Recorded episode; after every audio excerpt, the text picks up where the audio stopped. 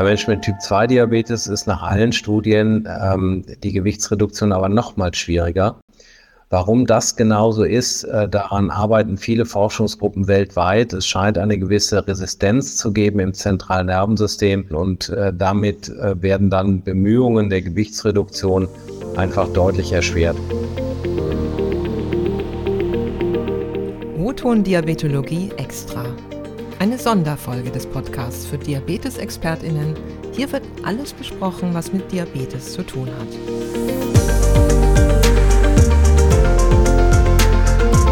Herzlich willkommen zu O-Ton Diabetologie Extra. Diese zweiteilige Podcast-Serie ist mit freundlicher Unterstützung von Lilly Deutschland entstanden. Dies ist die zweite von zwei Folgen. Falls Sie die erste Folge verpasst haben, empfehlen wir Ihnen, dies nachzuholen. Den Link finden Sie in den Show Notes. Mein Name ist Jochen Schlabing, ich bin Redakteur in der Matrix Group und arbeite zum Beispiel an der Diabetes Zeitung. Außerdem bin ich einer der Hosts von O-Ton Diabetologie. In diesem Podcast sprechen wir in zwei Folgen über das Thema Übergewicht und Typ-2-Diabetes. In der ersten Folge sprachen wir über die grundsätzliche Notwendigkeit einer frühen Intervention im Sinne einer Körpergewichtsreduktion mit dem Ziel, damit zu einer erfolgreichen Therapie des Typ-2-Diabetes beizutragen. Wir sprechen heute über das Thema frühzeitige und effektive Gewichtsintervention in der Therapie des Typ-2-Diabetes. Dabei wird es viel um Barrieren gehen und wie Ärztinnen, Ärzte und Diabetesteams dabei helfen können, diese zu überwinden. Um dies zu besprechen, haben wir heute wieder Herrn Professor Dr. Jens Aberle zu Gast. Herr Professor Aberle ist Facharzt für Innere Medizin und Endokrinologie und Diabetologie am Universitätsklinikum Hamburg-Eppendorf, kurz UKE Hamburg. Fachbereich Endokrinologie, Diabetologie, Adipositas und Lipide. Er ist ärztlicher Leiter des Universitären Adipositas-Zentrums und seit 2021 Präsident der Deutschen Adipositas-Gesellschaft. Herzlich willkommen zurück bei Oton Diabetologie Extra, Herr Professor Aberle. Vielen Dank, Herr Schlabing. Herr Professor Aberle, gehen wir mal gleich ins Eingemachte. Wie halten Sie es persönlich mit dem Thema Bewegung und Sport? Ja, ich habe ja befürchtet, dass Sie diese Frage stellen und also das schwankt immer so ein bisschen, aber ich versuche schon so zweimal in der Woche Sport zu machen, also nur den Empfehlungen einigermaßen nahe zu kommen. Sehr gut. Das versuche ich natürlich auch. Jetzt mit Blick auf Ihre Patientinnen und Patienten, wie erfolgreich sind Ihrer Erfahrung nach Maßnahmen der Lebensstilmodifikation bei Menschen mit Typ-2-Diabetes für eine anhaltende Gewichtsreduktion? Ja, also wenn Sie das Wort anhaltend äh, in die Frage mit einbeziehen, dann muss man sagen, sind die, äh, sind die ähm, Erfolge leider nicht so wahnsinnig groß, zumindest nicht über einen längeren Zeitraum. Nichtsdestotrotz, äh, Lebensstilmodifikation ist immer die Grundlage der Therapie und äh, Grundlage jeder Schulung. Ähm, viele Patienten wissen natürlich eigentlich, wie sie sich richtig ernähren sollten und äh, wie viel Bewegung notwendig ist und schaffen es es aber dann nicht in die Praxis umzusetzen. Und ähm, insofern kann man sagen, und das zeigen natürlich auch klinische Studien, dass wirklich eine dauerhafte Gewichtsreduktion so vielleicht 15, wenn es gut läuft, 20 Prozent der Patienten erreichen. Ähm, bei vielen ist die Gewichtsreduktion initial erkennbar, aber lässt dann wieder nach über die Zeit. Ganz kurz als Wiederholung aus der ersten Folge.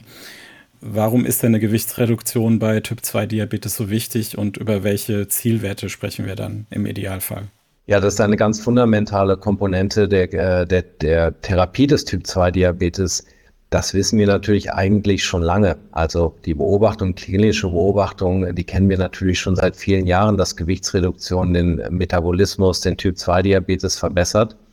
Aber wir wissen jetzt, wie das Ganze pathophysiologisch zusammenhängt. Wir haben seit einigen Jahren ähm, mehrere Studien, exzellente Studien, die uns zeigen, ähm, wie der Stoffwechsel, wie die Pathophysiologie auf Gewichtsreduktion reagiert, dass die Insulinresistenz geringer wird durch Entfettung der Leber und vor allem, dass die Insulinsekretion in der Bauchspeicheldrüse, ganz besonders die sogenannte First-Phase-Sekretion wieder zunimmt, ähm, zumindest wenn der Diabetes noch nicht 20 Jahre besteht. Also das scheint ähm, äh, etwas schwierig zu sein bei zu lange bestehender Erkrankungen. Aber dann kann der Diabetes sich erheblich verbessern Ähm, und das passiert bei Menschen mit Diabetes häufig bei Gewichtsreduktionen, die so um 10 Kilogramm liegen oder sagen 10 Prozent Körpergewicht bei einem Ausgangsgewicht von 100 Kilogramm. Sie haben jetzt erwähnt, in der Praxis schaffen 10 bis 15 Prozent der Menschen mit Typ-2-Diabetes eine anhaltende Gewichtsreduktion. Warum ist es denn so? Besteht denn bei Typ-2-Diabetes eine besondere Herausforderung? Na, zunächst einmal ist jede Form der, der langfristigen Gewichtsreduktion schwierig, wenn ein Mensch einmal sagen, übergewichtig oder adipös war. Da gibt es viele Gründe für. Bei Menschen mit Typ-2-Diabetes ist nach allen Studien ähm, die Gewichtsreduktion aber nochmal schwieriger. Warum das genauso ist, äh, daran arbeiten viele Forschungsgruppen weltweit. Es scheint eine gewisse Resistenz zu geben im zentralen Nervensystem, gerade bei Menschen mit Diabetes für, ähm, für Mediatoren, für Hormone, die beispielsweise Hunger und Sättigung regulieren ähm, und bei Menschen mit Typ-2-Diabetes einfach nicht mehr so ähm, ein Sättigungsgefühl induzieren können. Und äh, damit äh, werden dann Bemühungen der Gewichtsreduktion einfach deutlich erschwert. Das ist eine spezielle Komponente. Vielleicht spielt auch die Insulinresistenz, die erhöhten Insulinspiegel eine gewisse Rolle. Aber das Entscheidende scheint tatsächlich im zentralen Nervensystem stattzufinden. Jetzt gibt es eine sogenannte Set-Point-Theorie. Was halten Sie denn davon und was hat es damit auf sich? Die Setpoint-Theorie, die gibt es im Prinzip schon seit den 80er Jahren und die besagt, dass wir ein bestimmtes vordefiniertes Körpergewicht haben und dieses Körpergewicht versucht der Körper immer wieder zu erreichen oder verteidigt das Körpergewicht, wenn wir Gewicht verlieren. Und der Setpoint verändert sich im Laufe des Lebens. Wenn wir Kind sind, ist er natürlich niedrig und je größer wir werden, desto stärker geht er nach oben in Bezug auf das Körpergewicht und erreicht dann mal irgendwann 70, 80 Kilogramm. Und wenn man Gewicht abnimmt, dann werden äh, Mechanismen aktiviert, die dazu führen, dass wir dieses Setpoint, diese 70 Kilogramm wieder erreichen. Und äh, das können beispielsweise das Empfinden eines starkes Hungergefühls sein. Das ist sogenannte metabolische Adaptation. Das heißt, Gewichtsreduktion reduziert den Grundumsatz, den Energieumsatz. Das alles trägt dazu bei, dass eine Gewichtsreduktion im besten Fall für unseren Körper nicht dauerhaft ist, denn Gewichtsreduktion bedeutet Bedrohung für unseren Körper. So, und das Setpoint ähm, ist jetzt immer sozusagen der Thermostat, wenn man so will, setzt den, den, den Wert fest, den der Körper immer wieder erreichen will und es bewegt sich nur nach oben. Das heißt, wenn wir in einer Phase des Lebens mal Gewicht zu nehmen durch irgendeine Situation, dann wird dieser Setpoint nach oben verschoben und orientiert sich nicht mehr nach unten. Dann ist das höchste Gewicht, was wir jemals erreicht haben, ist immer und sagen die Benchmark äh, für unser Gehirn und danach strebt unser Körper, das zu erreichen, zu erhalten. Jetzt gibt es nicht nur den ähm, furchterregenden Setpoint, der nach oben wandert, es gibt auch noch den Jojo-Effekt. Ist der denn bei Menschen mit Typ-2-Diabetes und Übergewicht stärker ausgeprägt oder häufiger als bei Menschen mit Übergewicht ohne Typ-2-Diabetes? Na, der Jojo-Effekt ist im Prinzip ja ähm, die Beschreibung dessen, was passiert, wenn wir Gewicht abnehmen und wenn dann unser Körper aktiv wird und uns sagen vermittelt, das Gewicht wieder zu erreichen, von dem wir kommen. Und dieses Auf und Ab, das bezeichnen wir ja als Weight Cycling oder Jojo-Effekt oder wie auch immer. Das ist bei Menschen mit Typ-2-Diabetes und bei Menschen mit Adipositas per se relativ gleichermaßen vorhanden. Wenn man einen Typ-2-Diabetes hat, ist daran natürlich auch immer wieder eine Verschlechterung der Stoffwechsellage gekoppelt. Insofern ähm, zieht das dann immer noch mehr nachteilige Effekte nach sich.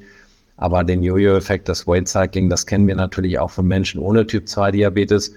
Und tatsächlich zeigen Studien jetzt zunehmend auch eine Meta-Analyse aus dem letzten Jahr, ähm, dass äh, dieses Weight Cycling, also dieses Auf und Ab von Körpergewicht, äh, jedes Mal, wenn man eine solche Episode durchläuft, den Stoffwechsel nachteilig äh, beeinflusst. Das heißt, der Grundumsatz wird immer ein Stück niedriger. Und wir haben ja viele Patienten, die uns sagen, wir haben so viel Gewicht wieder auf, auf und abgenommen, dass ihr Stoffwechsel ruiniert wäre. Ähm, und tatsächlich ist da auch, liegt da ein Stück Wahrheit drin.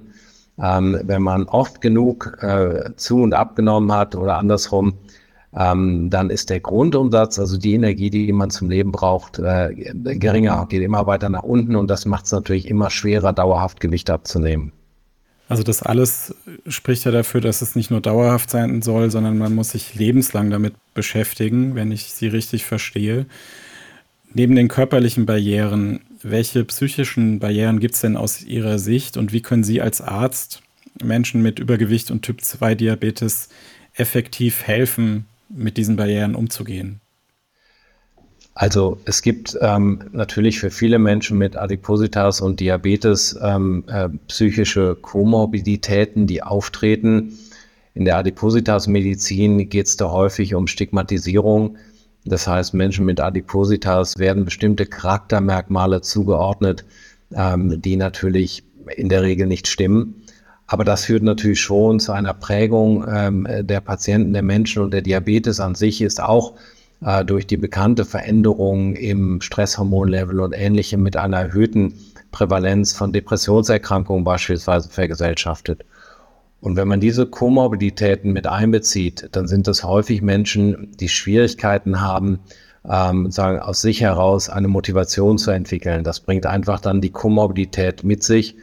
Und da ist es einfach wichtig, in der Schulung, in den Diabetes-Teams, diese Menschen abzuholen und diesen Menschen zu helfen, nicht nur das Gewicht zu reduzieren, sondern auch das Gewicht dauerhaft zu reduzieren.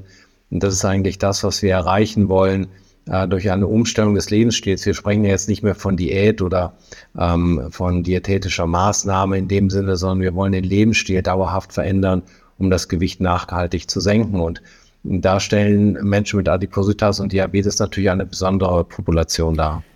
Wie könnten oder können denn Maßnahmen im Zusammenhang mit Körpergewichtsreduktion bei Typ-2-Diabetes so umgesetzt werden, dass die Patientinnen und Patienten langfristig am Ball bleiben, motiviert sind?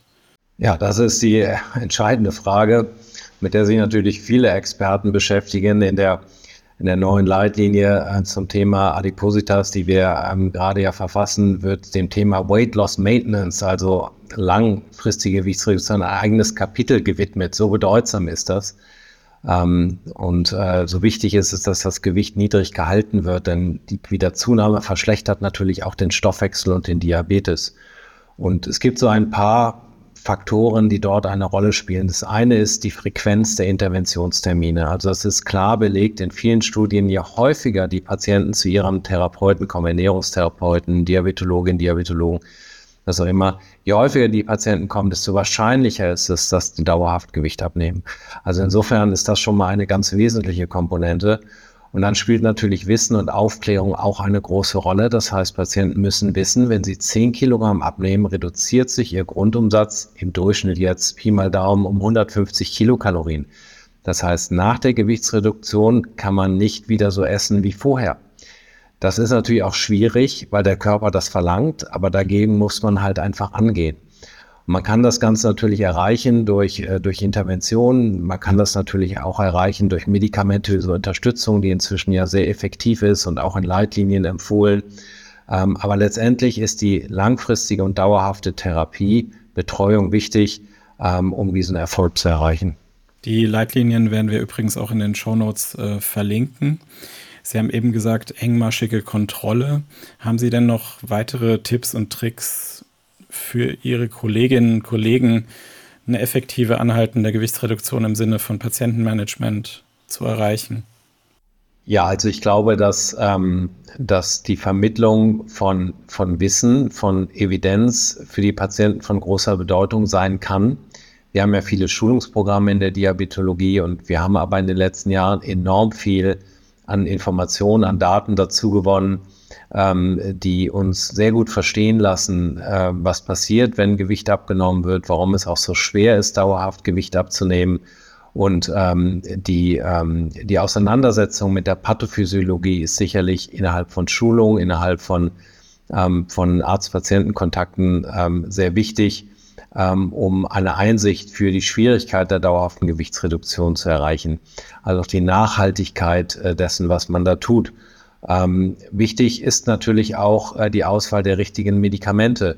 Denn äh, wir wissen ja, dass in der Diabetologie einige Medikamente das Körpergewicht eher senken und andere tun es nicht. Und wir sehen in nationalen, aber auch in internationalen Leitlinien ganz klar, welche Medikamentengruppen äh, dort ähm, zunächst verwendet werden sollen oder welchen der Vorzug gegeben werden soll. Das kann man überall nachlesen und auch die Effektivität wird inzwischen sehr schön angegeben. Und daran kann man sich orientieren und sollte das auch machen, ähm, denn eine medikamentös unterstützte Gewichtsreduktion ist genauso gut ähm, wie eine Gewichtsreduktion, die man ohne Medikamente erreicht, zumindest was den Stoffwechsel angeht ähm, und die Verbesserung äh, der Stoffwechsellage. Und dann ist letztlich auch wichtig, dass man mit dem Patienten ähm, eine langfristige und nachhaltige Therapie vereinbart, ähm, dass dem Patienten klar wird, dass ähm, nach der Schulung, nach der Verbesserung, Einstellung des Diabetes die Therapie nicht endet, sondern dass sie äh, wirklich langfristig ist und dass auch das Verhältnis zur Therapeutin, zum Therapeuten ähm, nachhaltig und langfristig ist. Ähm, und wenn man das beherzigt, dann kann man sicherlich einiges erreichen. Würden Sie ein kurzes Fazit äh, geben für die Kolleginnen und Kollegen Diabetes-Teams? Was sind die drei wichtigsten Punkte, ganz kurz, um Menschen mit Typ-2-Diabetes zu motivieren und zu unterstützen, damit sie erfolgreich ihr Gewicht frühzeitig und auch anhaltend reduzieren können?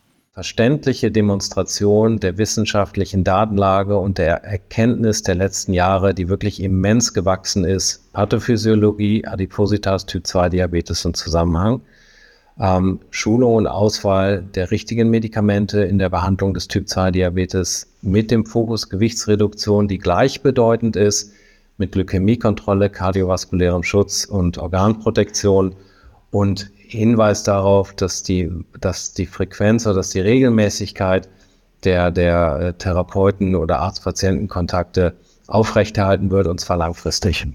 Vielen Dank, Herr Professor Abele für das äh, Fazit. Mir hat auch sehr gut gefallen, dass wir uns nicht überrollen lassen müssen von der Diabetes adipositas Epidemie. So frustrierend es manchmal ist im, im Alltag für Sie als, als äh, Experte für die Diabetes-Teams. Es gibt Möglichkeiten, es gibt in Zukunft vielleicht noch mehr Möglichkeiten. Herzlichen Dank für das Gespräch zu diesem Thema. Danke ebenfalls.